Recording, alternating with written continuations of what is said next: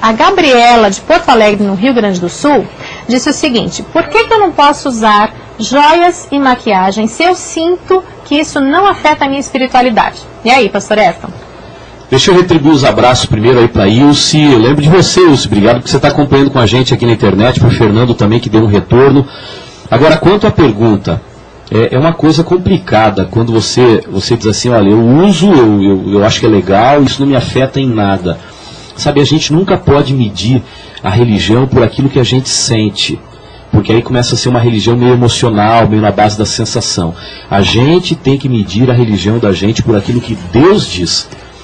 Você sabe, você pode usar um monte de coisa, uma joia, uma maquiagem carregada, e está tudo muito bem. Mas até onde vai a profundidade da sua fé? Até onde vai? Até onde vai o seu termômetro? O grande risco da religião, e vou dizer para você mais, sabe por que tem tantas religiões? Hoje é por isso, porque cada um começa não, isso aqui não tem tanto problema, eu acho que não tem mal nenhum. Aquilo lá acho que não é bem assim. E eu acho, eu acho, eu acho e eu acho.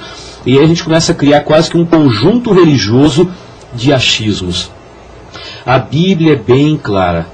A mulher deve ficar longe do uso de joias. Ah, mas é só um pouquinho. Cuidado, porque uma porta de entrada, muitas vezes você não enxerga o que vem depois dela.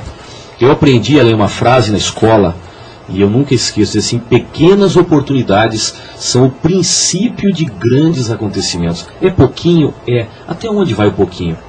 Até onde é só um pouquinho? Você tem condições de avaliar o que é pouquinho, o que é muito? Deus diz, não mexa com isso. Não mexa com isso. Eu criei você assim. E uma coisa que nós temos que aprender é o seguinte, o nosso desafio, Ellen, deve ser investir no interior e manter o exterior.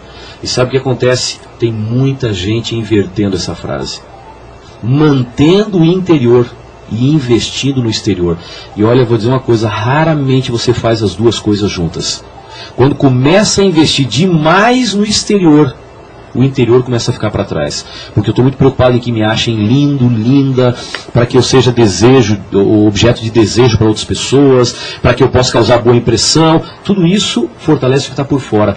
E o que está por dentro, que ninguém vê, a gente deixa para um segundo plano. O que Deus quer é o seu coração. O resto, cuide bem. Mantenha o seu cabelo bem cortado. Um garoto, uma garota adventista, cristão, tem que ser bonito. Não usa roupa que não combine. Não deixa o cabelo bagunçado. Não é mal cheiroso. Não, tem um perfuminho legal. Tem um cabelo bem cuidado. Tem uma roupa que combina. Agora, tudo isso é para manter. Cuidado para não investir naquilo que está por fora.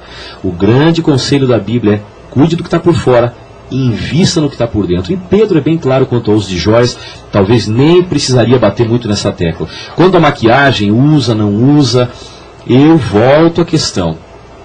Cuide apenas do seu exterior.